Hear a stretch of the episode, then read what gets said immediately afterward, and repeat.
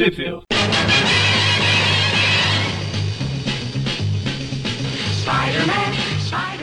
Sejam bem-vindos a mais um Tripview Classic. E hoje estamos aqui novamente com uma equipe reduzida. uh, o Everton, que sou eu, E o Gustavo. exatamente. E pela primeira vez eu estou sendo host do programa, porque o Maurício, estamos desfalcados do Maurício, né? Então hoje a gente vai comentar as Web of Spider-Man 110 de março de 1994 e 111 de abril de 94, que elas formam um arco. E também a Spider-Man Unlimited, número 3, título este que era bimestral, né? Que saiu em 1993, ela saiu no finalzinho ali do ano, em novembro. Então ela se passa um pouquinho antes das webs. Ótimo ano, por sinal. 93? É? É, ótimo ano vai ser, vai ser quando saiu ela no Brasil, que é isso que eu quero saber agora. Então me diga aí, onde, que- onde que saíram as webs e a Unlimited no Brasil? Pois bem, as web elas saíram no Brasil em lugar nenhum. Como. Oh, que surpresa! Sim, mas a nossa Spider-Man Unlimited ela saiu aqui na Homem-Aranha Anual 6 de dezembro de 96. E Quando eu Ótimo digo ano. ela sai. Hã? Pode falar. Não, ótimo ano. Só, só comentando isso. Ah, sim, e quando eu falo que ela saiu aqui no Brasil, eu digo que uma das histórias dela saiu aqui. Porque, no caso, a famosa Um Obituário para Octopus. Porque as outras duas que a gente vai comentar em seguida, elas também não saíram em lugar nenhum. Olha aí. Pois é, abril ela excluiu quase todo esse programa aqui da nossa cronologia brasileira, então já se preparem. E Falando em cronologia, é interessante comentar que a gente vai comentar primeiro a, a Unlimited, porém no programa passado a gente já comentou no finalzinho dele que a gente teve no, no programa passado, no caso não o de vilões, o programa da cronologia dos anos 90 que a gente está seguindo, da fuga do lagarto, que ele atacou lá a Calypso e tal, que ela foi meio que tirar ele da prisão lá, lembrando que o Dr. Kurt Connors ele tinha ele tinha se entregado às autoridades para pagar pelos crimes dele ali e tal, né? Ele tava já, entre aspas, curado do, do problema do lagarto. Só que daí a Calypso acabou fazendo ele reviver seu, a sua forma réptil aí. E ela tentou tirar ele da cadeia lá para controlar ele novamente, mas ele acabou acertando ali uma garra no pescoço dela, aparentemente matou ela e fugiu da, da prisão, né? E daí Oh terminou aí a- o gancho das webs. Oh my god, they killed Calypso, you bastards! Tô zoando aqui porque essa não vai ser a primeira vez que matam ela, não. Pois é. E, e daí então a gente começa pela Unlimited, né? Que ela passa um pouquinho antes, mas lembrar que o lagarto já tá meio que solto. Vamos Então. Vamos começar agora limite- pelo funeral do Octopus, né? É o obituário, na verdade, ele não morre, Não, né? obituário, o funeral, obituário com funeral. O funeral saiu na Grandes Heróis Marvel um pouco depois, a gente vai comentar no futuro. É, essa história do obituário para o Octopus, ela é hum, escrita pelo Tom DeFalco, né? E ela é desenhada pelo Ron Lin. E a arte final é do Jim Sanders, terceiro. A história, ela hum, é bem curiosa, né? Porque ela não começa com Homem-Aranha nem com Octopus. Ela começa lá no Clarim Diário, com um repórter, né? Que é o... O, o cara que, que escreve ali o, o tal do senhor Trilby, ele meio que escreve os obituários do jornal, né? Que o jornal, ele, para quem não sabe, a questão do jornal escrito, né? Que é uma coisa que hoje em dia a gente não, não tem tanto. Quer dizer, tem, mas não da mesma forma como era importante antes, né? Que as notícias circulavam a grande, a grande maioria em jornal escrito, né? Além da TV. Na época que Ah, o jornal ela tinha uma sessão servia- de. É da época que o jornal ainda servia pra algo além de forrar a gaiola do seu pássaro. Pois é. E tinha uma sessão de obituários ali, né? Que falava das mortes que aconteceram na cidade, etc. E daí o cara, ele tá ali redigindo os, obituários, os obituários do dia seguinte, ele começa a falar de umas pessoas aleatórias lá, eh, que um morreu de envenenamento, o outro aleatório lá morreu eh, por etc. Enfim, é coisas aleatórias ali no início da história, aparece ali o, o estagiário, né? E ele fala, ah, o Joe Robertson aqui, né, que é o editor, ele me pediu para te entregar essas pautas aqui, de, de gente que, que morreu, enfim. E daí ele.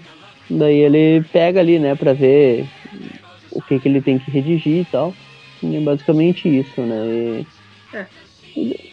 e daí, basicamente, ele, ele fala ali, né, que ele começa a explicar pro garoto, que o garoto é estagiário, ele quer ser repórter e tal, ele começa a explicar pra ele, ó, eh, aqui a gente tem que fazer tudo meio que na agilidade, porque nunca se sabe o que pode acontecer, e eu ouvi falar aqui que o Dr. Octopus atacou um centro de pesquisas, então eu vou atualizar o obituário dele, porque vai que nessa brincadeira aí ele acaba sendo morto pela polícia ou por algum super-herói e tal.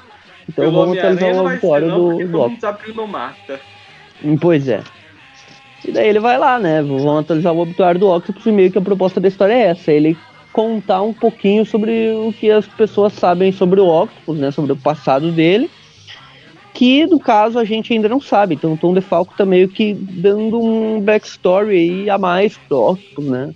A gente É. sabia pouco, digamos assim. Gente sabia que ele era um cientista e tal, trabalhava com radiação. Mas aqui vai falar, digamos, as informações secretas do Octopus. Né? Untold Tales do Octopus.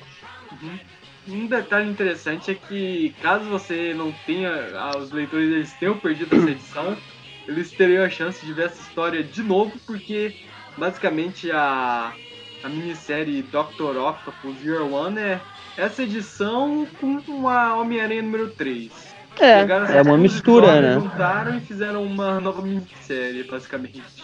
Eles só alteram algum- alguns fatos e tal, né?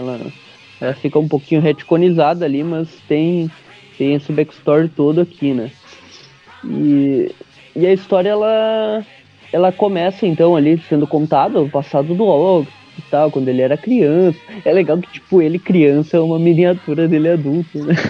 É. Com o mesmo cabelinho, óculos ali e tal. É, aquele cabelinho, óculos fundo de garrafa, barrigudo, baixinho. Vocês já devem saber que ele sofria bullying na escola, né? Não, e é engraçado que os olhos dele, tipo, os óculos dele deixam ele meio que sem expressão, assim, sabe? Parece que ele tá sempre sério. É. Não dá pra Aí- ver o olho e tal. aham. Aí não basta. começa a falar do passado dele, na escola, e daí, tipo, fala do pai dele, que a gente não sabia quem, eh, quem era até agora, né? Que a gente vê aqui que é o tal de Torbert Octavius, né? Que ele era, Aham. tipo, um operário ali de obras e tal, e que ele. Ele meio que não era um pai muito bom, né? Ele ficava só levando ele pro mau caminho, digamos, falando, ah, você tem que se impor, você tem que ter força, não sei o quê. Eh, E enquanto a mãe dele era o contrário, né? Ela era completamente super protetora. E é legal que É, os dois pais do a Octopus mãe lá do Norman Bates, basicamente. é, ela não deixava ele fazer nada, enquanto o pai dele só, tipo, falava. Eh, Tipo, só dava dura nele, xingava, falando que ele era um medroso, que ele deveria Aham. eh, tomar jeito na vida e tal. E é legal que os dois, esses dois personagens, eles, eles o pai e a mãe do Octopus, eles são meio que um- os dois misturados exatamente da Octopus, né? Porque o pai dele é muito parecido com ele, né? O rosto e o cabelo e tal. Enquanto a mãe dele, tipo, ela é gordona, assim. Então, é meio que uma mistura deles que, que formou o Octopus. Não que o pai dele... O pai dele tinha um tipo físico também meio parecido com ele, assim. Eh, mas eles parece bem uma mistura dos dois personagens, né? Só um detalhe interessante, não sei se foi proposital ou não na época, mas esses pais do Octopus, eles me lembram muito os pais lá daquele personagem do Seinfeld, lá, o... Como é mesmo o nome daquele amigo careca do Seinfeld? Eu não conheço. Esqueci. Ah, é o George, o George Constanza. Eles, Fica é, referência Basicamente, é, os, os pais lembram bastante aquilo. É, o pai lá que vive doladura, se bobear ainda bate no filho. E a mãe super protetora lá colocando um monte de mania na cabeça do Octopus. E o, Otto, e o Otto ali quieto, né? Não fala nada, bem de boa. Aham. Em ambos os casos, a- essa criação acabou não dando certo pros filhos. Né? Acabou bugando o ali Octopus o. virou super vilão e o George ele virou bem. Quem assiste a série sabe o que, que, ele, o, que, que ele virou. E daí a cena vai cortando, vai alter- alternando entre o passado do Octopus e o presente. Né? O presente, no caso, é o Peter, né? Ele tá ali É. conversando com o Ben Urich sobre uma reportagem, né? Eh, no caso, o Octopus ele invadiu foi um centro de pesquisas, né? Que eles mencionam aqui o nome de, de- do centro de pesquisas, que é o Centro de Pesquisas Rob- Robel, Robel, tipo, é, é meio francês o nome, estranha a pronúncia, mas Mas é isso aí. Uh, ele invade ali o centro de pesquisas e ele pega uma uma amostra, né, uh, uma pesquisa sanguínea ali do pessoal que estava trabalhando numa cura para AIDS. Então, muito estranho o Octopus roubar isso, né? Não é o, a área que ele atua, né? Ele não é um doutor, digamos, médico, né? Ele é um doutor cientista, né? Ele é um, um pesquisador de radiação e tal. E o, e o Peter, né, que tá tirando as fotos do local ali, ele fica pensando, né, o que, que o Octopus quer com isso e tal, né? Eles ficam ali em dúvida, né? E, e daí ele. O cara, né, o, o, o, doutor lá que tá dando as informações pro Ben Yuri, como rolou o ataque, ele menciona, né, que o, o trabalho deles recebeu muita publicidade do Clarim Diário, porque alguns artigos mencionaram alguns pacientes ali e tal, que teve uma moça, né, que, que, que foi mencionada na, na reportagem, a senhora Burke, a gente vê ali uma mulher magrinha ali, uhum. uh, que ela tem o vírus da, da AIDS, né? Ela é positivo e tal. E que, e que ela sofreu um acidente, precisou de uma transfusão e tal. Começou a mencionar ali alguns casos. Uhum. Enquanto isso, o Ben Urich vai se informar mais e o Peter decide investigar por conta própria, né? É, vale observar que essa história ela se passa nos anos 90. Nessa época, a AIDS não era o que era hoje. Hoje ainda existe tratamento para AIDS, as pessoas que pegam ainda podem viver muito tempo. Na é, época, tem todo um controle, né? AIDS, você tá morto. Exato, tinha, não tinha todas as opções de tratamento que tem hoje. Hoje a pessoa consegue fazer o tratamento de forma a viver normal por anos e anos, caso se cuide, né? Enquanto aqui nessa época uh, a gente tem muitas celebridades que morreram e tal, Fred Mercury, etc., que, que, que contraíram ali o vírus no início, né, da, da, da epidemia, né? Que teve uma epidemia ali nos anos 80 e aí a coisa ficou. Cazuza, né? Também é no Brasil, enfim, isso dos anos 80 e 90 tiveram vários casos e no fim acabou que demorou um tempo, né, ali uns 10 anos para, digamos, começar a evoluir a coisa e hoje em dia tipo quem não existe mais esse, todo esse tabu em torno da doença como tinha na época. E daí a, a gente corta pra cena, volta lá pro, pro Trilby falando do obituário do Octopus. Ele fala que ele, ele terminou o ensino médio e daí ele. O é... pai dele morreu num acidente na construção, né? Mas Isso, e ao mesmo, ao mesmo tempo ele, ele já entrou na universidade, ele recebeu bolsa e tal. Uhum. Né? Detalhe e daí a gente vê ele se formando ali, né? Uhum. Só um detalhe, naquela minissérie que eu comentei depois que pega essa história de novo, o Dr. Octopus ele praticamente ele comemora quando o pai dele morre. Eu, assim, é que ele só fica quieto, né? Ele meio que não tem expressão é. nenhuma né? nesses uhum. flashbacks dele criança, ele tá sempre sério, assim, não tá é nem aí pra nada. Né? É que pro Octopus o negócio era assim, ele apanhava na escola e quando ele chegava em casa ele apanhava do pai. Então, quando o pai morreu, ele não tinha muito por que ficar triste, não. Pois é, daí aqui, né, ele se forma Uh, aí já depois da faculdade, já tá mais, já tá adulto praticamente, né? E a mãe dele comemora ali, né? Ela tá Eles que ele não vai ter que ele. entrar num emprego braçal como o pai dele tinha, né? Ele nunca vai ter que sujar as mãos dele, como ela mesmo comenta. Exato. E daí, né? Uh, enquanto rola isso, volta, né, pro Homem-Aranha agora investigando. Tem uma splash page do desenho do Ron Lin, bem legalzinho, o, o Aranha uhum. nessa, nesse desenho, né? O Aranha fica pensando ali, por que, né, que ele foi roubar uma amostra de sangue infectada por HIV, sendo que ele trabalha com pesquisa nuclear e tal, ele só deve estar tá aprontando alguma coisa, será que ele quer infectar todo mundo, ameaçar todo mundo? Fica procurando não pistas é ali, não sabe, né? Não deixar todo mundo doente, não. É, teve aquela do sexteto, né? Foi algo é. assim, né? Uhum. Uh, e daí ele começa a investigar, um... né? É, e por investigar ele já pega o ladrãozinho lá da rua lá, pra dar uma interrogada nele, né? Isso, daí ele vai lá, começa a perguntar sobre o Octopus, o cara. Uh, daí já, já o cara vai falar, né? Mas daí já corta a cena e volta pro passado do Octopus, a gente já vê ali ele. Uh, o Octopus trabalhando, né, já como cientista, depois do doutorado dele, no Centro Americano de Pesquisas Atômicas. Aí e daí nessa, ele, tem, ele já tá construindo, né, os tentáculos ali e tal. É. E nessa ele Que ele controlava. Ah, pode falar. Você ia comentar que ele controlava os tentáculos na época por aquele.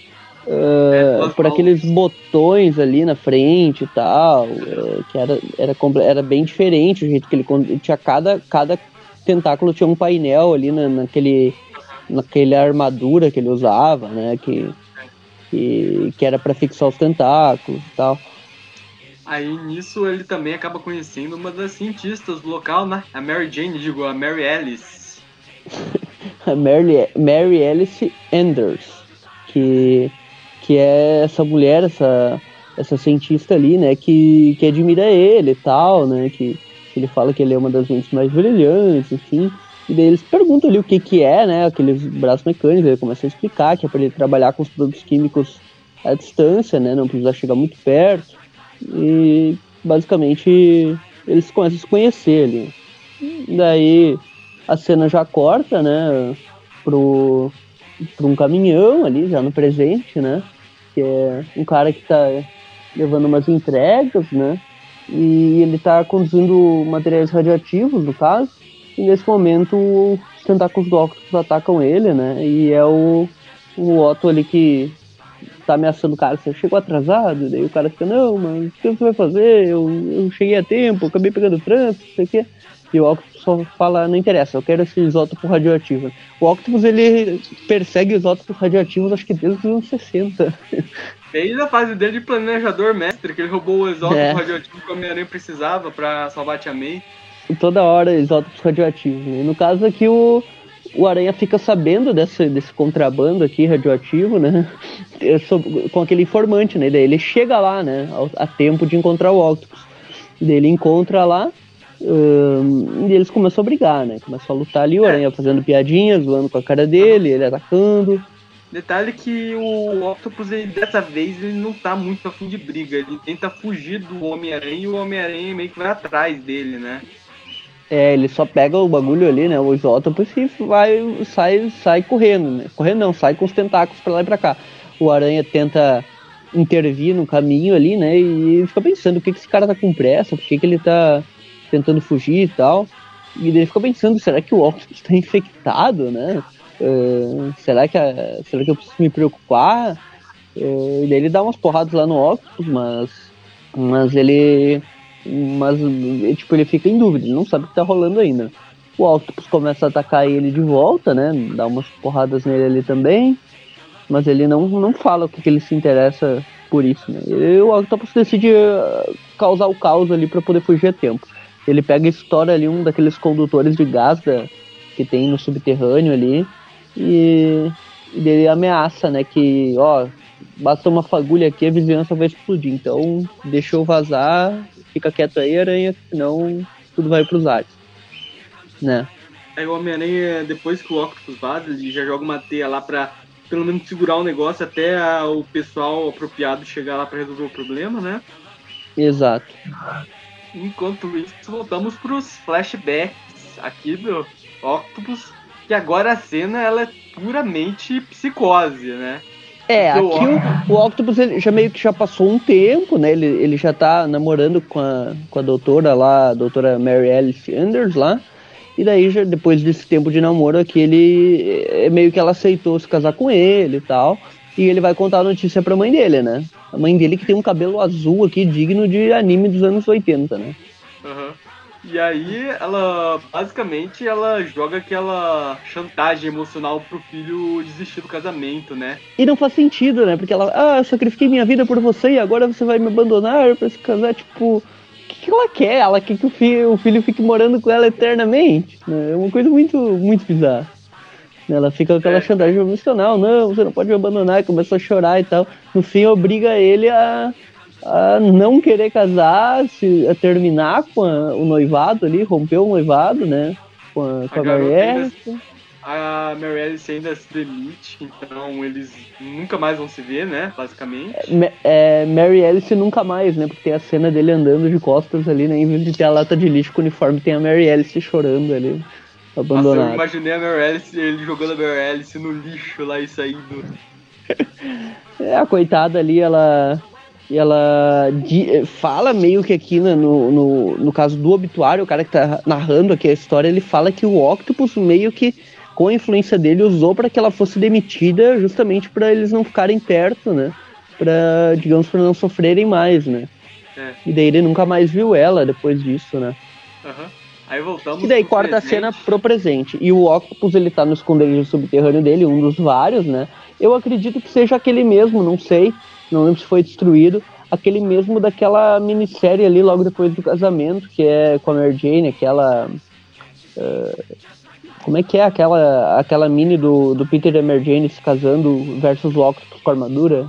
Ah, é. Saiu naquela. Saiu no Parallel Lives, né? Um Parallel Lives, exatamente. Isso aí, saiu no encadernado Parallel Lives, eu acredito que seja bem parecido aqui, né? O, o, o esconderijo. E ele fica ali, né? Falando sozinho. Ser, né? É, afinal, é Novo Horizonte, provavelmente existe uma base subterrânea embaixo da cidade. É, eu acredito que aquela que era perto do Clarim. Inclusive. Teve uma que é perto do Clarim lá, que aquela eu acho que foi destruída, né? Não, não lembro é. exatamente. Que foi ali naquela, naquela história da reinauguração do Clarim, quando ele, o Jameson comprou do Puma de novo. É, mas enfim, o Octopus ele fica. Ele fala, fica falando sozinho ali, né? Que o ingrediente final era esse isótopo radioativo, que os cálculos dele ali, uh, o resultado vai, vai funcionar, não sei o que, a gente não sabe exatamente o que ele tá planejando, né? E a gente não fica sabendo porque o Aranha aparece para interromper, né? E começa o quebra-pau entre eles. Beleza, começa a sair na porrada. Uh, o Aranha fica falando que o Octopus está silencioso demais, não está falando nada. Ele sempre falava os planos dele se gabando e agora ele não está dizendo nada, né? E eles começam a sair na porrada. No caso, tentáculo pra lá e pra cá. O Aranha consegue acertar alguns golpes nele.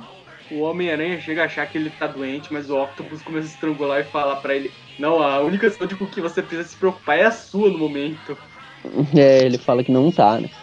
Que não é ele o problema. E daí corta a cena, a gente volta lá, né, para o, o, o flashback, o Octopus cada vez mais uh, arrogante com todo mundo, né, tipo, chamando todo mundo de incompetente, que ele é o mestre da radiação, que os outros são bando de otário, e aqui ele se torna meio que o Octopus de verdade já, né, porque ele começa meio que já se achar o maioral, né, todo mundo é lixo perto dele, ele xinga Aí... todo mundo... Aí, e daí ele, ele não tá nem aí pra nada. Ele chega na casa dele, a mãe dele tá lá e ele tá tipo igual o pai dele já, né? Porque ele já chega ali uh, botando a boca e xingando, o que, que você tá não, fazendo. A, não, agora ele tem razão, porque convenhamos. Ele chega em casa e descobre que a mãe dele, que impediu ele de se casar para eles ficarem mais tempo juntos, que a mesma agora tá saindo pra ir no encontro com um cara que ela acabou de conhecer no supermercado. E daí ele já, já grita ali, né? Ah, eu, eu tava com a Mary Alice e, e, eu não podia, agora você, você quer só, só se preocupa consigo mesmo, não sei o que e tal. No fim ele grita ali com ela e tal, e ela acaba tendo um infarto, né? Morrendo. Morre Exatamente. bem na frente dele.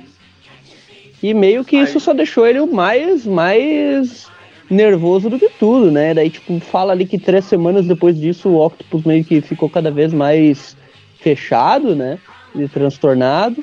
E no fim, numa dessas aí, no meio do trabalho dele, ele acabou meio distraído, né? Sofrendo um acidente. Daí tem aquela cena clássica da explosão lá do laboratório, né? E que, que uniu os tentáculos do sistema nervoso dele. Ele controla e daí finalmente ele se tornou o Dr. Octopus. Teve toda a luta com a aranha lá inicial, enfim, né? Tudo que a gente já sabe. Uhum. Aí voltamos pro e... presente, pro quebra-pau do Homem-Aranha com o Octopus. Homem-Aranha fazendo acrobacias de circo aqui para desviar dos tentáculos, enquanto o Octopus continua mexendo no computador, fazendo os experimentos dele, né? Exato, é meio que ele usa dois tentáculos para atacar, né? Tentar atacar a aranha, enquanto os outros dois tentáculos ele vai trabalhando lá, né? Meio que tipo, falando que não tem tempo, que, que ele vai mostrar a genialidade dele ao mundo, não sei o quê. E daí o Aranha fica pensando, o que que esse maluco tá tentando combinar sangue infectado com elemento radioativo, né? Ele quer fazer uma bomba HIV, um negócio assim e tal. E o Octopus fica falando que o Aranha não tem intelecto para compreender nada, que ele é um bosta. Uh, e daí o Aranha fica pensando, né? Mas espera aí, então você tá tentando curar AIDS? Uh, e, e, daí o Octopus pergunta, é, você acredita que é isso? E daí o Aranha fala, não, eu duvido que seja isso. E daí o Octopus fala, então me deixa em paz e vaza daqui, né? E começa a atacar ele. E ele meio que dá as costas pro Aranha para trabalhar lá, né? Enquanto os tentáculos ficam lutando meio que sozinhos contra o Aranha, né? É. Só que aí, no, no clímax da luta, eis que saem os resultados dos testes, né? Que o, os experimentos que o Octopus tá fazendo. E ele descobre que a fórmula lá que ele tava criando lá se provou efetiva. E daí ele para. Ele não ataca mais, fica quieto ali parado. E o Aranha fica, ué, o que que aconteceu? Que ele não tá mais me atacando, ele não tá mais me impedindo. Uhum. O que que houve com ele, né? Ele fica de cabeça baixa ali, pensando que tá acabado, já não tem mais o que fazer e tal. Inclusive ele meio que se entrega, a polícia chega, ele tá lá uhum. pensando, não pode ser, eu fracassei, fracassei, e fica quieto e a polícia leva e ele não esboça resistência nenhuma, né? Ah, detalhe que antes, dentre a cena do Dr. Octopus cabisbaixo e a polícia levando ele, tem uma cena rápida no hospital informando que um dos pacientes lá morreu. Aí voltamos, né, enfim, pro Clarim Diário. Ah, antes ainda tem um dos policiais perguntando pro Homem-Aranha que o, o Dr. Octopus está planejando. O Homem-Aranha não tem ideia, mas o que quer que seja, ele fracassou. É, ele fala assim, é, vindo do Octopus só pode ser coisa ruim, né? ele é. fala. Uhum. E daí, do fim do obituário, ali fala, né? O, obituário do Octopus está pronto para edição e tal. E daí o estagiário chega lá para falar pro Trilby, ó. Eh, eu acabei de saber que o Octopus está vivo, né? A polícia levou ele, assim, meio que se entregou e tal. E daí o cara fica, ah, é lamentável, né? Fiz o obituário aqui, mas a gente sabe que tem dessas coisas, né? Um dia a gente vai usar essa, esse obituário, então vou deixar guardadinho aqui, né? Um em breve ele vai usar, né? Não, é, é, não, não, vai demorar muito aí pra ele usar esse obituário. E daí ele pergunta, né, o que, que tem mais aí para mim, né? Ele pede as informações pro estagiário, o estagiário fala, ah, tem mais uma, uma pessoa que morreu aqui para escrever o obituário. Ele entrega ali, que é aquela paciente, né? Que morreu lá. E ele fala, ah, é, mais isso, né? Uh, por que, que o Robertson fica me dando esses obituários dos caras inexpressivos? Eu queria escrever do Oxford, não dessa pessoa aleatória, uns inúteis que nunca fizeram nada pela sociedade. Ele joga fora lá. Né? E a gente vê que quem morreu é a Mary Alice Burke, né? Exato. Que é a... Pra quem não lembra, quando o Homem-Aranha, o Peter Parker tava lá com o Ben Urich e o Robertson lá no centro de tratamento da AIDS, eles comentam um caso lá de uma mulher que pegou a AIDS lá por causa de uma confusão que houve numa transfusão de sangue que ela recebeu. E nisso a gente descobre que essa mulher era a mesma Mary Alice lá que era a noiva do Octopus, que ela tinha se casado de novo, tudo, sofreu um acidente deram sangue errado pra ela, pegou AIDS e ela acabou de morrer no hospital por causa disso. Exatamente. E daí, tipo, ele, o cara sai ali falando, quem é que vai sentir falta dessas pessoas? E termina a história aí, né? Meio que com um, um plot twist bem interessante, né? E aqui fica a curiosidade, né? Que é Mary Alice Burke, né? Provavelmente porque ela seguiu a vida dela, enfim, né? Que antes era Mary Alice Anders, né? Ela é. tinha outro sobrenome e tal. Ela casou e... Inclusive. Pois é, não isso, ela isso... sofreu um acidente com o marido dela de carro. Basicamente ficou um tempo aí, uns 6, 7 anos aí, digamos, que, que o Octopus, uh, que a mãe do Octopus morreu, que ele se tornou o Dr. Octopus, para até esse momento das histórias aqui, né? Então meio que se passou muito tempo, ele não tinha mais contato nenhum com ela. De alguma forma ele ficou sabendo que ela estava doente, ele meio que estava tentando ajudar, né? Mas ele não revelou a ninguém. Acho que é a primeira vez, acho que em todas as histórias aí, desde os anos 60, que a gente vê o Octopus tendo alguma, alguma, algum sinal de bondade, né? Eu é. realmente não lembro Pensando de outra. Outras pessoas para variar. Pois é, eu não lembro de outra, de outra história que ele tenha tido alguma antes dessa, né, que ele tenha tido alguma bondade, no máximo, no máximo, em não matar Tia May, naquelas histórias antigas lá é. da época do, do Jerry Cowey, que ele meio que mas, tipo, ainda assim ele queria a véia pra ele, né? Não, não, claro, ele queria o dinheiro também, mas ao mesmo tempo ele não. Ele, ele tinha um certo respeito por ela, né? Então, meio que. meio que era a única coisa, assim, aceitável, né? Que ele tinha feito até o momento, né? A única atitude de pessoa normal, né? E olha lá. A única coisa que me estraga essa história é que anos depois o Dan Slott fez uma história retcon revelando que ela pegou essa mulher, ela não pegou AIDS por acidente, foi o Duende Verde que infectou ela com AIDS só de sacanagem. Que aleatório, tipo, como se o Duende Verde tivesse alguma coisa contra o Octopus nesse tempo, tipo, nada a ver. Não, né? a, o Duende Verde, na verdade, ele Ele e o Octopus estavam fazendo uma aliança. O Duende Verde achou que seria uma ideia legal infectar a ex dele com AIDS, né? Tentando agradar o colega. que coisa mais. que coisa mais aleatória. É, não, as é, coisas que não dá pra. Né? Não dá pra levar muito em conta essas paradas. Mas enfim, voltando aí pra. Uh, voltando pra anual, a gente tem outras histórias que não foram publicadas no Brasil, né? Acabamos, Sendo a seguinte aqui. Acabamos de falar da AIDS, agora é hora de falar do coronavírus. de novo, né? A gente já comentou uma história há um tempo atrás, acho que foi um programa no início do ano passado, final do ano retrasado, foi no início da pandemia, né? Eh, eu lembro que foi em 2000 ali em 2020, lá por junho, ali a gente tinha alguns meses da pandemia, e a gente comentou do programa, né, da, da Corona, que é uma vilã lá, que era uma infectada e tal, que queria se curar, é, e tinha o irmão dela que tava manipulando ali e tal. Umas paradas assim, teve, ela era uma vilã lá de uma edição só, né?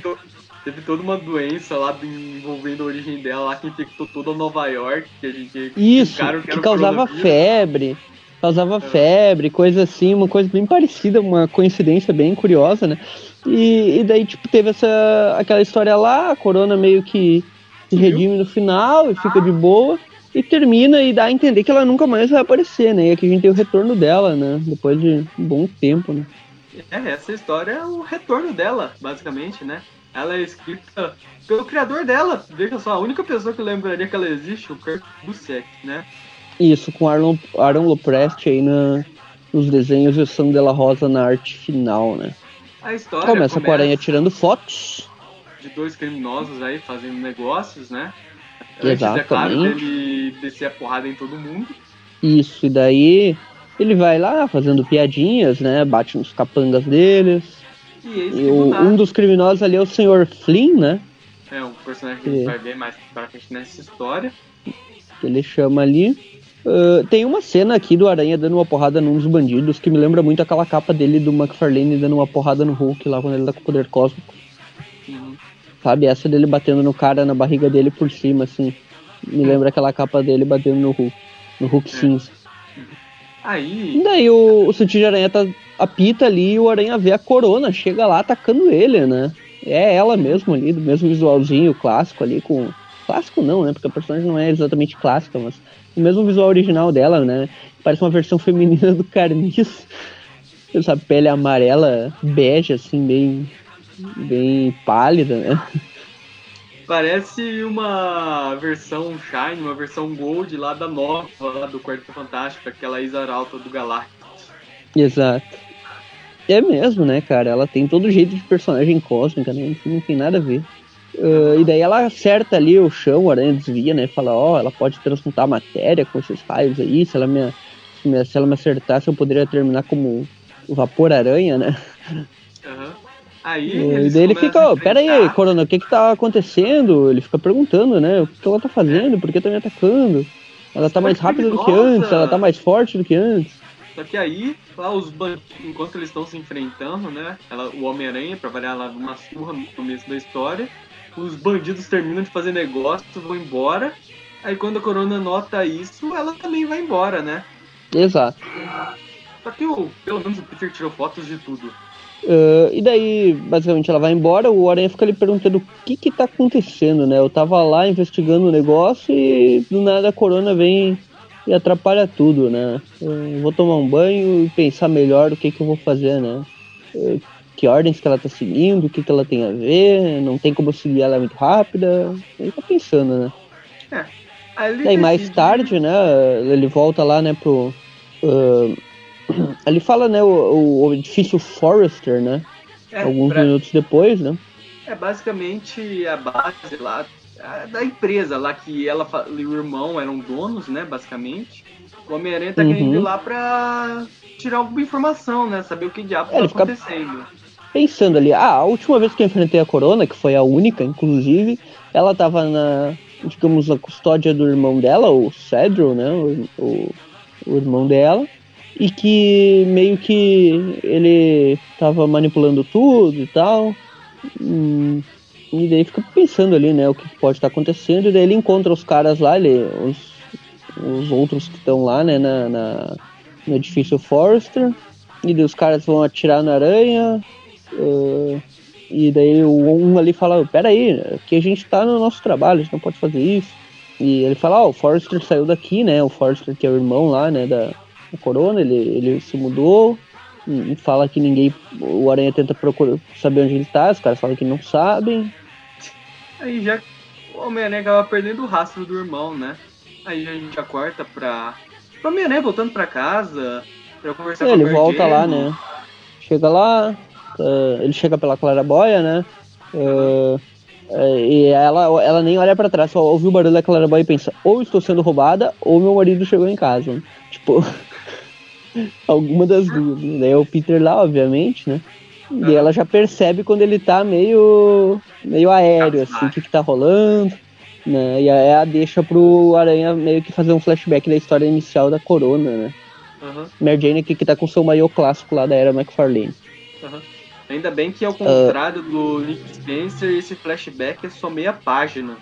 É, só um mini, uma mini conversa ali falando, né, do, daquele envenenamento do produto da Corona lá, que, que meio que infectou todo mundo e que ela tava estabilizando os poderes dela, ela precisava do antídoto e tal, não tava funcionando. E com a ajuda do Harry lá ele conseguiu, ele criou o antídoto, parou a corona, né? Mas no fim uh, ela acabou ficando na custódia lá. Do irmão, né? É. Daí o Aranha decide ligar para alguém, né, que entenda dessas coisas. Ele primeiro ele tenta entrar em contato com o Rei Kim, né? O Rei Kim passa ele pro, pro Fera dos X-Men. O Fera dos X-Men tenta passar o Peter pro Senhor Fantástico, mas o Senhor Fantástico, pra variar, ele não tá na cidade, né? Ah, com certeza tô no espaço, né? O Quarteto Fantástico nunca tá, né? Quando você, quando você precisa do Quarteto Fantástico, ele nunca tá na cidade. Ele e os Vingadores, é, é fichinha isso. Aí o Peter decide então ir pro Clarim Diário. É. Ele começa a conversar lá com, com o Robin. Ele fala ali, né, que a Corona tá envolvida em várias operações criminosas recentemente, que ela foi encontrada lá, né, uh, meio que servindo como uma, uma guarda, enfim, uma, uma guarda não, uma, uma capanga e tal. E o Peter agradece as informações, né, fica pensando o que, que tem a ver com, com o Cedric, né? Que ele deve ter alguma coisa a ver com o negócio da irmã tá lá, mas eles não sabem de encontrar o Cedric. E daí o Rob fala, ó, quem sabe o, o Jake Conover saiba, né? Mas quem é Dick Conover? É um cara lá do da Universidade Empire State, né? Exato. Aí quando o Peter ele vai chegar lá pra questionar esse Jake, eis que ele encontra o Cedric lá, né? Exatamente.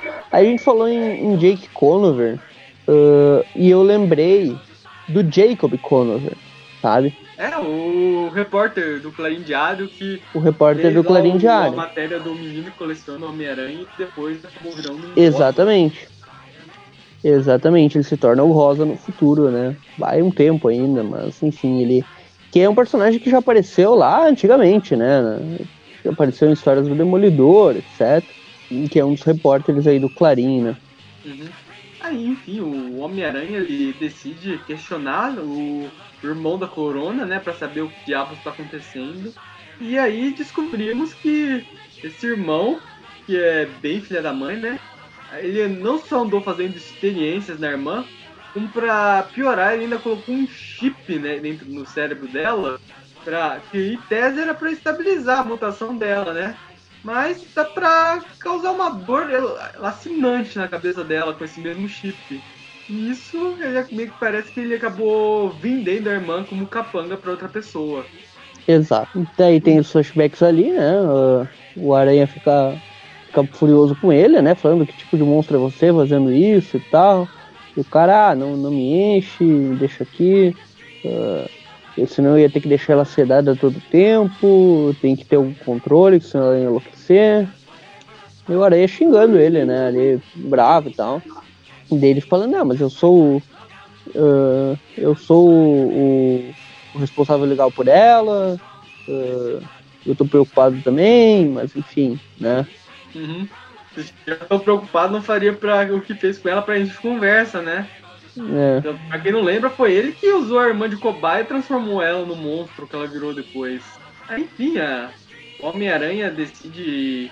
É, basicamente ela tá ali, ela tá meio que como servindo como guardiã do Sr. Flynn, porque na versão do, do irmão ali, ele meio que foi ameaçado pelo cara a dar o controle da corona para ele, né? Uhum. Ele só concordou ali, e daí, tipo, agora ele, segundo, segundo ele, ele, ele também tá preocupado com a irmã, né? Uhum. Mas Aí, a gente sabe que as coisas são meio, né? Talvez é, não, seja completamente verdade, verdade essa história aí. Uhum. Aí o Peter ele decide atrás, atrás do Flynn, né? Atrás da corona, junto com o Cedric aqui. Só que quando ele já invade lá, lá, né? É, eles invadem lá e Forrester. vários capangas lá detendo o dedo neles, assim que eles entram. É, ele bate em todo mundo, ele bate a cabeça de um com o outro, cena clássica. Uhum. Aí, esse que é no meio da briga, né? Esse que aparece. E daí, enquanto isso, tipo, o, o, o Cedric, né, o irmão, ele tá lá no meio, ele fica pensando ali, hahaha, Homem-Aranha idiota, eu quero uh, ter o controle novamente da minha irmã e não libertá-la. Tipo, bem maléfico ali. É. O cara. Só faltava tá fazendo aquele gesto com os dedos do Sr. Burns, né? Aham. Uhum. e a corona a... aparece. Ela começa a podaria, né? Ela. Na hora que o Cedric, o irmão dela, vai pegar o, o controle lá, ela já usa os poderes dela pra derreter. Aí começa a porradaria, né? Do Homem-Aranha com, com essa corona. coisa, né? A corona ela cria uma geleia, uma gosma que prende o Homem-Aranha. que coisa bizarra isso. Uhum. E esse e... que aparece lá o Flint, né? Com controle de verdade lá nas mãos dele. Exato. Aí o Flint, ele Parece que ele vai desmascarar ele... o Homem-Aranha aqui, né? Mas ele, ele, ele tá fala ali que ele. Para, você não vai me atrapalhar aqui porque eu meio que consegui um acordo com, com a empresa lá do cabelo de prata para vender a corona como, como, como arma, digamos assim, secreta, né? Como capanga, por 4 milhões de dólares, né? A gente já sabe quanto que vale a corona, né? Uhum. A corona tenta atacar ele, não adianta, o Cedric aperta o botão, ela começa a sofrer uma dor de cabeça horrível, né? Esse é o Broly, né, cara? É. Só que o Homem-Aranha, ele consegue soltar um dos braços lá daquela gosma que derreteu e virou tipo uma estátua. Ele. Ela endureceu, ah. né? Como se fosse. Como se fosse uhum. o Homem-Areia quando ele transforma a areia em sólida. Uhum. É tipo concreto de secagem rápida, basicamente. Isso, daí ele consegue ele se libertar. Ele pra subir o negócio um pouco e cair no chão, quebrando tudo, né? Eu me pergunto quão duro esse negócio deveria ser pra quebrar assim tão fácil, né? Pois é. Daí o Aranha vai lá, né? Começa a fazer o. a conversar com a Corona ali, tipo, meio que eu encorajar ela, você consegue. É, vamos lá, você não vai obedecer, não precisa mais obedecer. Ela, o Homem-Aranha tentando dar uma força, não, se livre do controle, você consegue tudo. Isso só enfurece a Corona que começa a atacar o Homem-Aranha, né? Exato. E aí, esse que o controle para de funcionar no meio da briga, né? O, o Flint ele tá apertando o botão, mas não tá adiantando. Pois é. E nisso, ela percebe também, né, que agora o controle não tá mais funcionando. Aí os dois decidem fazer um ultimap lá para derrotar o Flint, né? Aí o, eles derrotam lá o Flint, os capangas dele. O irmão dela aparece aí com os braços cruzados medido e o Homem-Aranha tem que pedir ela de bater, descer a porrada do irmão. Aí eles têm um Exato. e decidem ir embora, basicamente, né? Falando que vai ver a vida dela com o controle dela e não quer saber do Cedric, vaza, né? É, e daí o, o Cedric. E daí depois que ela vai embora, o Cedric vira pra ela e fala: Ó, oh, quero te oferecer uma oferta aqui, Homem-Aranha. Eu te dou 5 milhões se você recapturar a corona pra mim. O que você acha? Aí, tipo, agora aumentou, né? Um milhão, agora é cinco. Aí lembra que eu fiz uma piadinha mais cedo lá do Otto jogando a Mary Alice no lixo? Pois é, bem, o Homem-Aranha faz isso com ele. É, não interessa onde a Corona vai estar, ela vai estar melhor do que você no lixo, né? E joga o cara no lixo e termina aí a, a história. A história. E a gente tem uma mini historinha no final aqui só pra complementar, que é do Anex, que ele é o ele é um personagem que apareceu no Homem-Aranha anual ali pela 25 ou 26. Deixa eu só é confirmar aqui a primeira. a oportunidade de chegar aqui no Brasil, né? É, ele é, ele age como vilão durante a história, mas ele é meio que um cara que teve na guerra, perdeu uma perna lá e essa roupa é um exoesqueleto que dá a ele a habilidade de andar, né? É meio que essa ideia. Ele tem alguns poderes lá também, né? Ele tem umas, uns raios e tal, da armadura. Uh, e ele meio que durante a história ele se redime ali, ele meio que fica do bem. Depois daquilo ele não apareceu mais, né? Aqui, ó, a primeira aparição dele única até o momento dessa história foi na Amazing Annual 27. É isso, 27. Ele apareceu apenas na Amazing Annual 27, entre todas aí até o momento, né? Um, teve uma minissérie do Enix uh, que é que saiu em 1994, em agosto de 94. No caso, essa revista que a gente está comentando agora, ela é de 93 ainda, então, então ela uh, é antes né, da, da, tal minissérie aí do Enix. Uhum.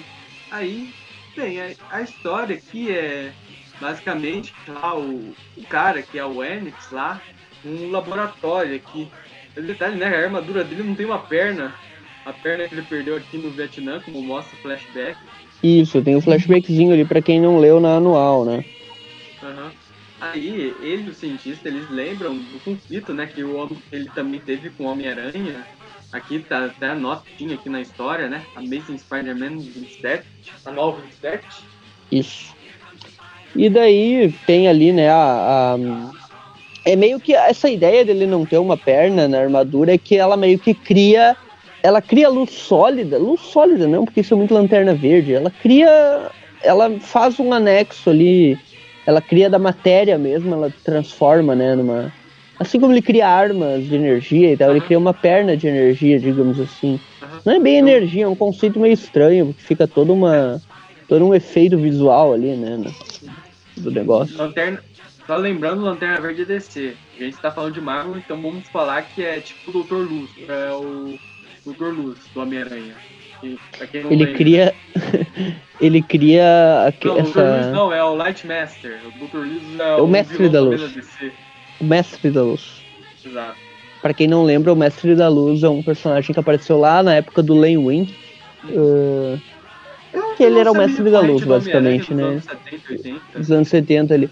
Ele e para quem não sabe, né, quando a gente jogava o Gartic com a temática do Homem-Aranha, tinha três deuses, né, que eram os raros ali de aparecer no Gartic, mas que ninguém nunca adivinhava quando aparecia. Que era o Fogo Fato, o Mestre da Luz e o terceiro elemento era quem mesmo? Acho que era o ah, era Fogo Fato, Mestre da Luz e eu não lembro se era o Boomerang, o terceiro. Eu acho que era o Boomerang. Boomerang, Fogo Fato e Mestre da Luz, se eu não me engano. É isso aí. Mas vamos falar do Mestre da Luz mais pra frente. Muito em breve, por sinal. E daí tem toda a historinha ali do anexo e tal. Uh, ele agindo ali como, como anti-herói, digamos assim. Uhum. Pegando, pegando mulheres, saindo em missões. É, ele tá tendo aqui uma discussão lá com uma conhecida dele, eles partem numa missão aqui, né? Isso, daí tipo tem aquele lance do sinal dele que ele controla, daí eles conseguem bloquear o sinal dele. Uh, da, da, da, que, ele, que ele, digamos, recebe algumas orientações pelo capacete dele. Aí tem toda a missão, basicamente. Ele, ele... enfrenta os caras lá com armas e tal. Aham, tem nada, porrada, nada os muito. Caras Os caras dão um tiro na perna que ele já não tem, né? Exato. É basicamente isso, né? Uma historinha pequena aí dele enfrentando uns capangas aleatórios.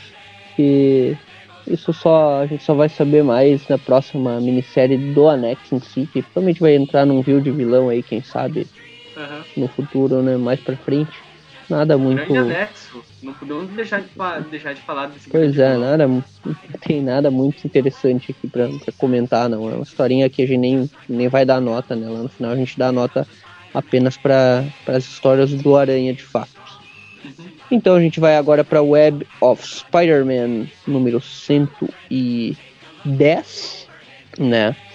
Lagarto, ela... Eba. É a fuga do lagarto. Lembrando que o lagarto tinha fugido aí quando a gente comentou, né, na, no programa anterior, sem ser o de vilões, né, no programa da cronologia. Deixando o Calypso desmaiada lá na, na, na ilha Hiker. A capa aqui, ela comenta: O Homem-Aranha quer salvá-lo. mas o caçador de recompensa chamado Warhunt quer matá-lo. É porque eu pensei que o Warhunt era uma banda, mas tudo bem. Aí, ó, Magaren, para a música, o final do programa, qualquer música dessa banda pode ser. Qualquer música do Arrante é bom, um hard rockzinho ali, estilo de Oro e tal. É uma boa, é uma boa banda dos anos 80, inclusive. Já existia nessa época, já era famosa nessa época. Aí vamos pra historinha, né? A história ela começa, é, ela é escrita pelo Terry Cavanagh. É, o Terry Cavanagh né? Que é o cara que é o cara que pegou as webs de um tempo pra cá, né? Ali depois, né? Que fixou, digamos, os roteiros dele na, na maioria das webs, aí quando não é algum outro roteirista, geralmente o Terry Cavanagh é o mais fixo aí nela. É, artes do Alex Aguil. E Sim, que ele já, esse já tá nas webs, acho que, olha, desde o início dos anos 90, ele vai fazer uns 4, 5 anos, né? Mais até, uhum seis anos. Desde a época lá do, que o Jerry Cohen assumiu os webs, o Alex Saville que tá, tá desenhando. Tem a arte final do Stephen Bakerville. E só comentando aqui as letras do Steve Dutro, que sempre que eu passo o olho no nome dele, eu penso, meu Deus, Steve Dítico. É porque parece, né? É um nome muito parecido, como eu já comentei antes. Aham. Uhum. Aí a história começa aqui com uma gangue de motoqueiros dos anos 90 descendo o cacete num carro, né? Com um casal dentro. É Road Rash? Uhum. Joguinho que... clássico de motos dos anos 90. Uhum. E uma figura nas sombras observando tudo. Aí na página seguinte já vamos para essa figura aí aparecendo, descendo a porrada em todo mundo, que é ninguém mais, ninguém menos que o nosso querido lagarto. Oh, meu Deus. Páginas, as próximas páginas, inclusive, é o lagarto descendo a porrada nesses motoqueiros aí, enquanto eles estão. eles rodam ao redor dele, enquanto vemos uma pessoa cheia de cicatrizes colocando uma armadura de, dos anos 90. Uhum. Aí o casal tá aqui. Aquela armadura padrão de vilão dos anos 90, né? Exato. Aquela coisa lá que só os anos 90 poderia produzir. Aí, enfim, tal, os, os motoqueiros, uma hora eles começam a querer atirar no lagarto, né? Alguns estão com corrente, outros estão com a barra de ferro, eles começam a avançar para cima do lagarto. Aí vamos aqui pro Ravencroft, né? Onde a Ashley Carta e um outro cara, enquanto o lagarto né, tá descendo a porrada aí nos motoqueiros, eles estão tendo uma discussão sobre contratar ou não um certo mercenário, o Arrank, lá para capturar o lagarto de volta, né? Exato. Eu falei Ilha Hiker, mas ele estava sendo tratado em Ravencroft, então, né? nem lembrava que ele estava com a Kafka. Mas faz sentido, né? Já que ela tratava o Ratos, que ela tratasse o Connors também, faz sentido. Eu não sei se dizer com certeza se é o Ravencroft, eu tô pressupondo. Agora não, acho que é sim. A Kafka ela também ela trabalha bicos na gruta. Era tipo assim, ela era a única psiquiatra de Novo Horizonte, então ela tinha que fazer o bico nas duas prisões. Ah, é verdade. Eu falei Ilha Hiker, mas não é nenhuma das duas coisas. Ele não tava na Ilha Hiker e nem Ravencroft. Ele tava na gruta, porque eu lembrei agora da, da, da, história passada que a Calypso ela meio que usa as poções dela lá nos carinhas, aqueles com armadurinha verde lá da gruta. Então é, é isso mesmo. Os guardiões. Os guardiões, isso aí. Não os da galáxia, é. são guardiões mesmo. É Guardian no original. que o Venom cansou de matar, né? Toda a história era um, um morto sufocado. Uh, enquanto isso, o Lagarto ainda descendo a porrada lá, no, fazendo a festa lá no, no set de filmagens do Easy Rider. Aí, enquanto o Lagarto ele salva o casal, né? Os motoqueiros, os, o motoqueiro que sobreviveu vai embora, o casal foge de carro. E esse que o Lagarto ele vai embaixo do carro deles, né? Como quem assistiu aquele episódio dos Simpsons lá do site Robot Bob sabe que essa coisa de se esconder embaixo do carro não dá muito certo, não. Então eles estão por cima dos cactos aí, ele tá ferrado. Enquanto eles discutem, eis que eles vão pro necrotério. E aí temos um flashback. Eles explicam basicamente o que o Everton já comentou, né? Ah, vemos a Calypso. O Calypso no necrotério da prisão. Eles comentam, invadiu né? A, ela... Invadiu a gruta para pegar o, o lagarto. É. Uhum. E eles decidem contratar o Warhunt lá para capturar o lagarto de volta. E o Arrante aqui a gente vê pela primeira vez ele, corpo inteiro, ele parece uma mistura de Cable com, com Ravage de 2099. É, ele é um personagem bem anos 90 mesmo. É aquela. aquela assim, ele não usa nem armadura direito. É uma camisa, uma calça e botas. Ele usa um monte de peças, de cintos mecânicos e ombreiras, né? É, ele tem um visor, um cabelinho daquele preso com uma. cabelinho comprido preso e tal. É, estilo só Gambit. o cavalo que é comprido e o resto é normal. Aí por causa da armadura ainda parece que ele tem o cabelo raspado dos lados. É bem bizarro. Enfim, né? Vamos pro farinho diário. Tá lá o Peter. Aham. Uhum. Ele tem aqui uma Falando, né, sobre a.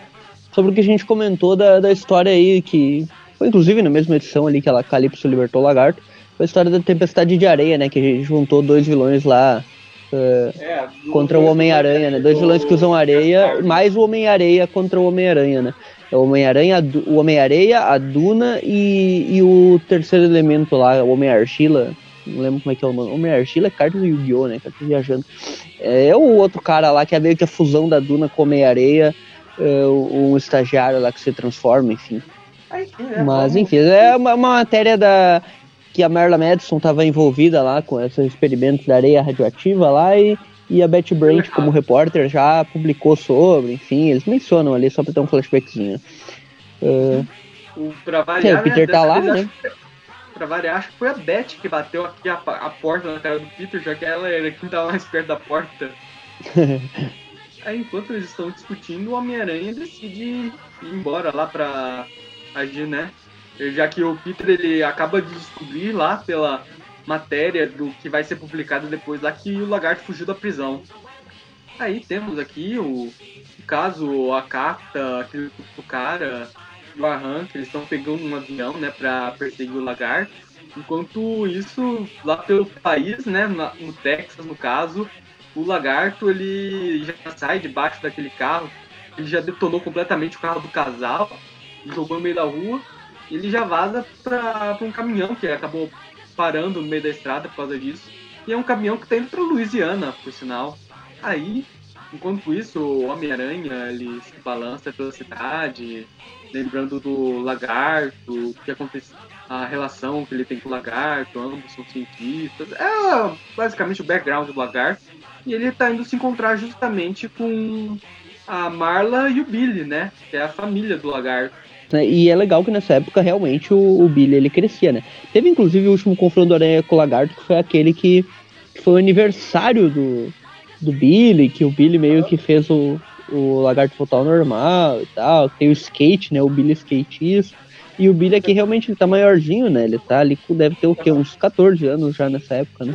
O Billy ele sofre de uma rara doença de crescimento e a única pessoa diagnosticada com essa doença também é o é o, é o Franklin. É o Franklin Richards, o filho do. Exato. Do Reed Cassu. Exato, é a mesma coisa. Aí, e daí né? tá, o, o Aranha tá lá observando os dois e tal, ele fica pensando o que, que ele vai fazer. Ele tem que estar tá se preocupando ali, porque se o lagarto abalada. atacar eles é perigoso. A família tá completamente abalada aí, né? Lembrando que ele. Ela já joga um porta-retratos lá na, é, não na TV, mas joga na parede da televisão, né? E nisso é que o Homem-Aranha ele decide aparecer e dar um, conversar com o Billy, né? Ele entrega para ele um rastreador aranha, né? Porque, né, caso o pai dele apareça, né, ele já pode pedir ajuda ativando esse sensor aranha. Esse sensor aranha. Rastreador. É, rastreador. É basicamente isso, né? Enquanto isso, o, a Mary Jane, ela chega lá no, no apartamento, né? Acabou de ser vítima, né, de uma tentativa de assassinato lá de um fã lá da, do Hospital Secreto, né? E Exatamente, ela, ela tava totalmente... no mercado, né? Uhum. Ela tá totalmente paranoica e ela tá tão estressada que ela tá indo atrás de uns cigarros que ela tinha que ela tinha Que ela parou de fumar, né? Exato. Só que no último ela toma um outro susto, ela ouve um barulho, derruba eles no chão e ela realmente ela tá muito abalada, porque é uma tentativa de assassinato, ela já tá com nervoso de estar tá abandonando a nicotina, né? Então é, ela é uma bomba de estresse nesse momento. Aí, nesse momento. Opa, tem um barulho estranho aí. Não, não. Ah, é. vamos relacionar. O barulho estranho, o Homem-Aranha ouve um barulho estranho, ele volta pro apartamento do Billy e da Marta. E eis que aparece lá o Arranque, né? Ele tá indo sequestrar eles. Provavelmente ele quer usar eles como isca para pegar o lagarto. E ele já aponta ali o laser dele, né, contra o, uhum. contra eles, perguntando onde que tá o lagarto. O Aranha decide enfrentar ele, começa a porradaria aí, né? Com os dois no meio lá fugindo. O apartamento desmorona nessa porradaria. Nisso o cara ele tenta tirar lá no na Mar, ele tenta ameaçar a Marta, né? Mas o Billy interrompe. Aí quando o Homem-Aranha ele sai dos escombros, né? Ah, o Billy já foi levado. Enquanto isso o lagarto ainda tá lá, né? Embaixo do carro. É, ele foi para outro carro, né? Ele tá indo de carro em carro, né? E ah, como a gente pode ver, o objetivo dele é a Flórida, né? Pra quem não lembra, Isso. o Dr. Connors, ele, ele originalmente não era de Nova York, ele era da Flórida, um cientista da Flórida, e foi lá que ele virou o lagarto pela primeira vez. Basicamente, Sim, ele até já... pra casa. Até já emprestou a casa dele lá da Flórida pro Aranha, né? Quando ele ficou com seis braços. Pois é, esse pessoal da Flórida, primeiro lagarto, Morbius, esses cientistas que gostam de tentar curar a própria doença se injetando DNA animal, estão sempre lá. É. Aí vamos pra Homem-Aranha 111, né? A capa já é o Homem-Aranha, o Lagarto, o Homem-Aranha, o Arranque, o Homem-Aranha no... é o Lagarto, o Arranque e o Homem-Aranha no meio, né? Da padaria. Aqui, ó, Exato. A, a selvagem conclusão na capa. Isso aí. A equipe criativa é a mesma. Mesma coisa. Terry Kavanagh, Alexa Viuk. Ah, ah, no caso a arte final é tanto o Basqueville quanto de um tal de Della Rosa. É, o Sam Della Rosa. Uhum. Uh, é engraçado que o lagarto do Saviuk, ele, tipo, é o lagarto normal, né? Só que com alguns detalhes do tormento, tipo, como aquele aquela mandíbula um pouco aumentada, mas ao mesmo tempo ele não tem os dentes como é que o Farlane colocava no lagarto, né? Fica meio estranho. É, é um lagarto bang... é um lagarto banguela, né? É o lagarto clássico, só que antes ele. Só que com alguns detalhes de tormento. Que é estranho ele não ter colocado é o. Realmente ele não ter colocado a, os dentes, né? É, não, faz sentido. O Tormento é uma história marcante, né? Ela é tão marcante que é por culpa dela que as pessoas acham que o lagarto é um monstro irracional. Pois é. Os roteiristas. Pois é, quem não, não lê muito não, não. Tipo, quem não lê mais de uma história do lagarto não percebe, né? É. Tinha mas, o, o filme da Amazing Spider-Man adaptou muito bem a personalidade do lagarto dos HQs.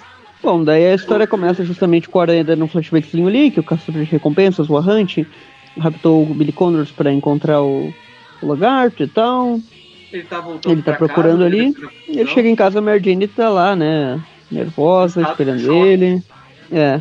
Aí o Peter... E ela começou a contar o que aconteceu e tal, que ela sofreu aquele, aquele tentativa de assassinato e tal. E o Peter fica ali consolando ela, ela não vai fumar e tal. Cigarros, né? É. Enquanto Aí, isso, a Hunt tá lá, né? Via, é, tá num avião, né? Com, com o Billy, né? Eles já estão indo pra Flórida onde por sinal o lagarto tá aí por algum motivo enfrentando vários crocodilos, né? Não sei porquê, porque ele tem o poder de controlar outros lagartos. Ele não Isso não faz sentido, né? É muito estranho porque que ele tá lutando contra o réptil que ele controla. É. Enfim, voltamos aqui pro, pro Peter no quartinho dele, tentando descobrir onde o Billy está, né? Afinal, o sentido de aranha dele não tá conseguindo detectar o mesmo. Então ele ou ele não tá conseguindo ativar o, o rastreador, ou ele tá muito fora do alcance, né? Que é só uns 15 quilômetros, por sinal. Pois é. é tá. Aí, enquanto isso, no quarto deles, a Mary tá assistindo televisão, aí tá tendo, do nada, tá, interrompe a matéria lá, tá tendo umas notícias sobre um negócio que tá acontecendo lá na Flórida. O Homem-Aranha. Trilha de sangue. É. O Homem-Aranha já vê as notícias e já logo conclui que o lagarto voltou para casa. Exato. E já tá lá, né? O, eles já pousam um avião lá, né? O, o Arrante com o Billy nas costas, né? Procurando já. E o lagarto aparece aqui numa versão. Olha, ele mata aqui umas serpentes, uns crocodilos e tal. E ele tá numa versão lagarto uh, que, que se transformou num. Ele injetou ali uns anabolizantes, né? E, e virou uma virou um maromba lagarto, né? Porque o cara É. tá. O que, que é isso, cara? Ele tá. É Ele, ele tá realmente parecendo um lagarto bombado, né? É o cruzamento do lagarto com o Hulk, porque ele, inclusive, ele, assim, a camiseta ainda sobrou um pouco, mas ele tá quase só aquela calça roxa rasgada do Hulk. E ele tá muito, muito grandão, assim, né? Em relação ao que era. Uhum. Enquanto isso, o Peter, ele já tá pegando no avião, não sei com que dinheiro, pra ir pra Flórida. Enquanto ele tá pensando né, na Mary Jane, que ele largou lá em Nova York não na melhor situação possível. Ele vê ela nas nuvens, cara. Nossa, isso é sinal de que ela tá morta. Quando aparece a pessoa nas nuvens é porque morreu. Aí, enfim, né? E o Arrante tá lá, né? Meio que com infravermelho. Meio que ele tá perto ali onde que morava, né? O Connors, meio que o, Billy tá guiando ele. E ele chega lá a encontrar meio que perto ali da, da- Uhum. meio que perto do local ali onde o lagarto tá, né? E o lagarto ele tá pela, pela água, né? Se locomovendo, nadando. Até que ele chega no local que ele chama de casa, né? Que Que é é a muralha de um castelo que ele-. Aquele castelo que ele e o Homem-Aranha se enfrentaram lá na Amazing Spider-Man 6. Aí tem toda uma Isso. página aqui do Peter pulando do, do, do avião, né, com a teia dele. usando paraquedas de paraquedas. É, enquanto o Arhunt tá voando e o lagarto tá Cara, eu fico imaginando- castelo. Eu fico imaginando ah, ele pulando e, tipo, montando a teia paraquedas sobre. É muito arriscado isso, cara. É muito sem noção, né? é muito é. sem noção. Mas Aí- tudo bem. o lagarto ele descobre que a casa dele tá servindo, tá passando por umas reformas, né? O pessoal tá construindo alguma coisa naquele castelo abandonado. O lagarto. É, e aqui o lagarto Hulk, né? É, aqui é o lagarto com o visual do Hulk, porque ele tá só com a roupa do Hulk, aquela. Agora é só com a com a calça roxa que não sobrou mesmo. O lagarto ele fica puto e ele começa a atacar o pessoal da construção. Só que por sorte o Homem-Aranha chega no local a tempo, né? Consegue salvar o pessoal. Ele cria uma teia, um. Ele cria um paraquedas, um colchonete de teia lá pro pessoal poder pular do prédio em segurança pro chão enquanto ele tá enfrentando o lagarto. Ele usa a teia do lagarto, o lagarto rasga a teia como sempre. Eles começam a lutar entre si, até que quem interrompe eles ali com um tiro laser lá é o. é o Arrante. Chega lá com o Billy. É, não é laser, eles disparam mini mísseis, né, da, do braço dele. É um rocket, é um mini rocket ali mesmo. Um, É um Rocket. Racer sem skate, né? Me lembra aqueles missilzinhos do pica-pau, sabe? Tem episódio dos mísseis lá do pica-pau que, que persegue lá. Ele lança um Aí o- missilzinho. Aí no alto do prédio tá o Barranque com o Billy servindo de refém e o Homem-Aranha e o Lagarto no chão. Aí o Lagarto ele fica puto, ele joga um trator no arranque. O, o Homem-Aranha, por sorte, consegue desviar o trator, só que o Lagarto ele, ele já sobe por um, um fio lá da, de um guindaste lá pra cima e já começa a batalha do Lagarto. A com o team up, Arranque. né? É. O lagarto e o aranha contra o Arrante. Pois é. Aí enquanto o lagarto enfrenta o Arrante, o Arrante que acabou largando o Billy Con, o Billy, né, pra atirar com os dois braços do lagarto, o Homem-Aranha acaba tendo que salvar ele, né? Ah, O lagarto aqui até parece que uma hora ele quer salvar o Billy, mas ele vê que o Homem-Aranha salvou ele. Então o lagarto e o Homem-Aranha decidem ir pra cima do Arrante, juntos, né, inclusive, né? Puramente map isso. É team up. Aí o Arranque ele tenta voar pra longe, o Homem-Aranha pega ele pela teia, o lagarto pula com as garras dele, começa a ter umas explosões aí no meio entre eles, tudo começa a desabar. Isso, o lagarto cai lá, fica só com aquela. com aquele braço dele pra fora do rio, assim, igual se era final de tormento. Aham. Essa de cair no- na água com o braço pra fora e afundar, todo mundo sabe que assim é a cena. O cara morreu, só que não morreu, né? Esse é pro lagarto, né? É, o lagarto ele vai ficar sumido um tempo depois dessa morte dele aqui, entre aspas. Aí, Exato. o, o o Aranha Homem-Aranha. fica ele- furioso com o Arrante, né? Que, que o lagarto caiu lá e tal, meio que morto, entre aspas, né? Porque ele foi atingido muito forte. E o Aranha vai pra cima do Arrante, né? Falando, ah, muito tarde pra salvar o lagarto, se for, você vai pagar, não sei o quê. Ah, você não foi contratado pra isso, você tá arriscando uma criança inocente no seu trabalho. Ah, e daí a criança tá. Ele chega um cara lá falando, ó, o Connors aqui, o Billy tá, tá seguro Homem-Aranha. E daí o, o, o Arrante vira pro cara lá que chegou e fala, ah, você pegou meu sinal, Reynard? E daí quem chegou lá é o. É o cara que. que, que é da autoridade ele, né? lá, né? Uh, que ele. Foi? É o cara que contratou ele, na verdade, o Arrante. Isso, é, é o cara que tá lá e daí, tipo, chega todas as autoridades, polícia e todo mundo. E daí tá lá, já trazem a Marta, o Billy já vai lá nela e tal. A o objetivo... também tá junto com eles.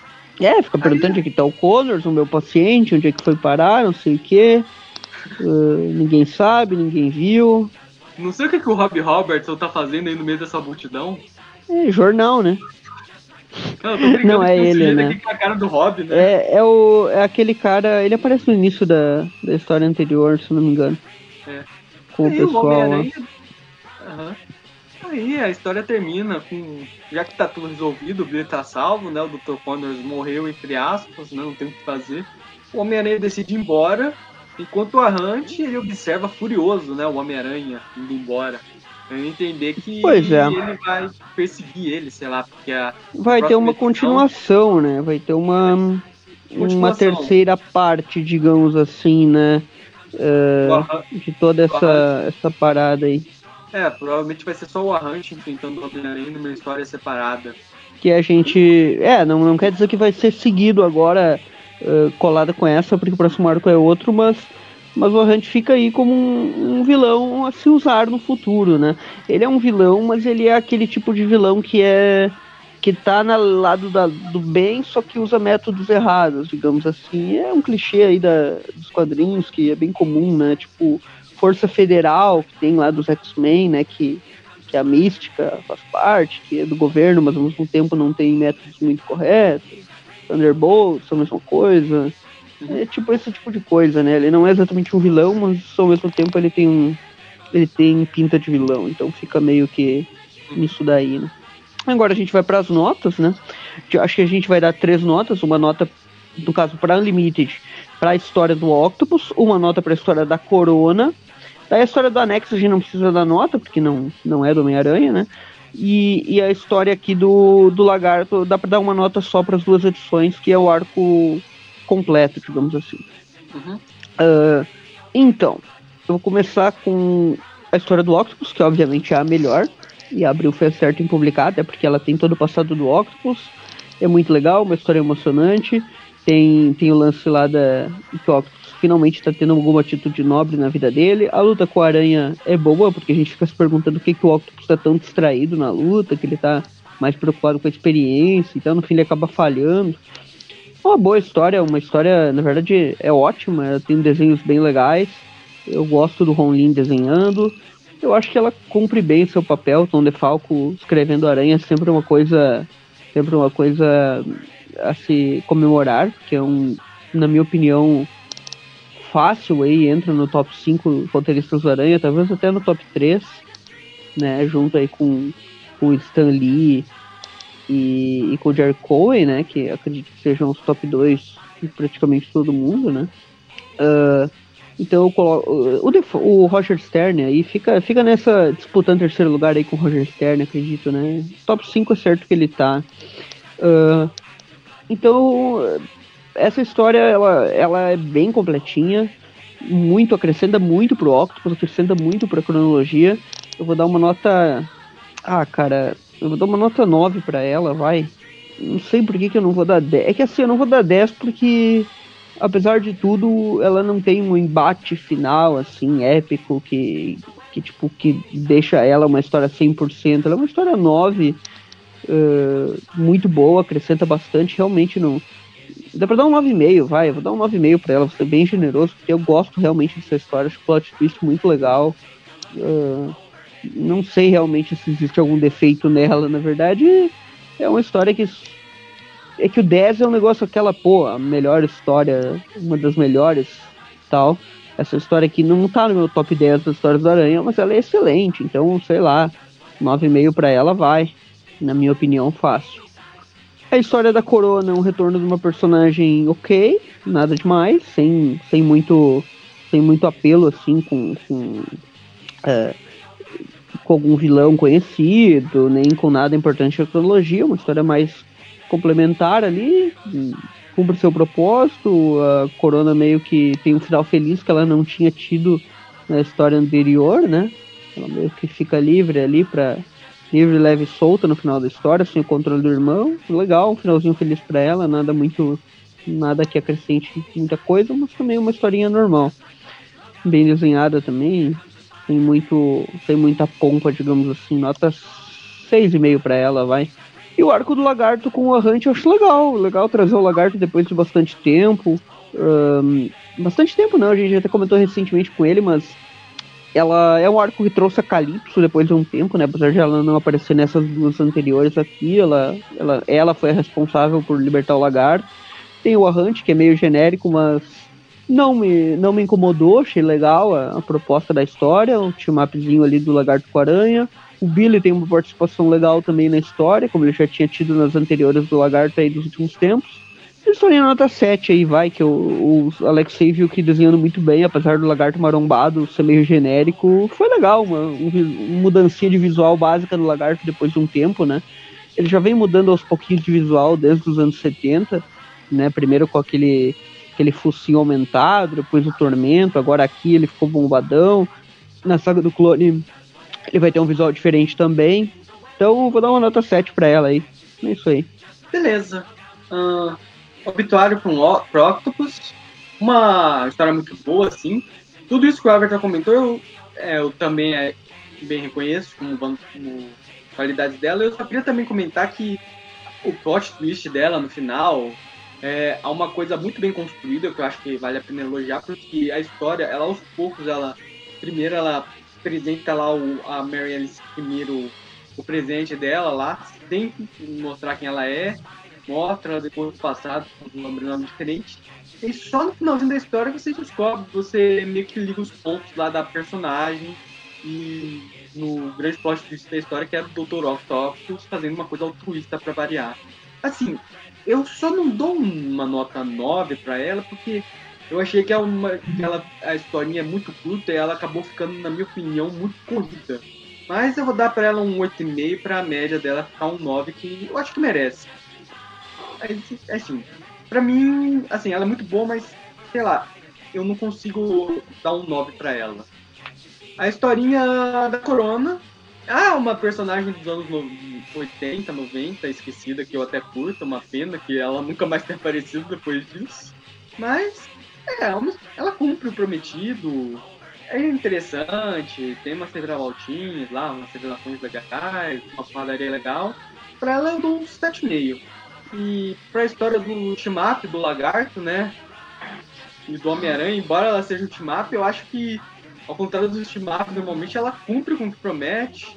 Assim, a história não é nada extraordinária, mas ela entrega um pote decente, uma ação decente, uma porradaria. Eu esqueci decente. de falar, mas esqueci de falar, mas tem o lance da Mary Jane, né? Da tentativa ah, é, de assassinato, do cigarro.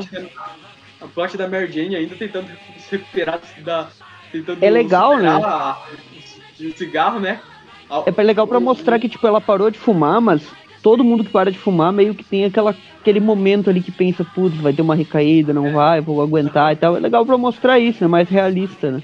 Uhum. É, eu até tinha comentado, eu participei do programa lá que ela largou o cigarro, e largar o cigarro é uma das coisas mais difíceis que uma pessoa pode fazer. E é, é a historinha do júri, né?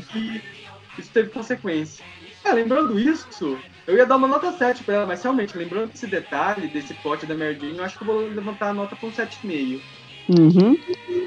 Aí a história, a primeira história do Octopus é média 9. Isso. A da Corona, qual eu dei, eu dei 6,5, então deixa eu só calcular aqui. 6,5 7,5 vai dar uma nota 7. E essa última aí, entre 7 e 7,5, vai dar uma nota 7,25. Aí depende uh, se ele quer arredondar Aí a gente arredonda, a gente arredonda pra 7, porque é mais perto de 7 do que de 8. Então, deixa pra 7. Uh, no fim, a gente soma aí duas notas 7 e uma nota 9 e a gente tem uma média final 7,6, arredonda para cima, dá para deixar 8 ou para 7,5 mesmo, programa 7,5, tanto programa faz aí. Né? É, Sete, não, razoável não, pô. 7,5 é uma nota. Falar que é difícil um programa ter a média 7,5, porque geralmente a gente tem duas ou, ou três histórias muito boas, mas geralmente tem uma história que caga tudo e leva a média lá para baixo, né? A então, a média né, si... O último programa que a gente fez, a média foi bem para baixo mesmo. Sim, porque a gente deu. Ali tem as histórias nota 7, nota 6, 7,5, 8. E daí vem uma lá que caga tudo e leva a nota zero lá e daí baixa tudo, né? No caso dessa daqui, todas as histórias são de boas para cima, então tá, tá bom, né? É surpreendente então... porque é um programa com histórias que a Abril achou que a gente não precisava ler aqui no Brasil, né? É, com exceção, da, com exceção da do Octopus. É, duas histórias, quem diria? Abril não foi é, mamãe. Cro cronologicamente importantes, praticamente todas, né? Com exceção ali da Corona, que tudo bem, tem, tem algum um outro detalhe ali, mas uh, essa do lagarto ela tem avanço na cronologia do personagem e a do Octopus principalmente. Então, ficamos por aqui. Falou!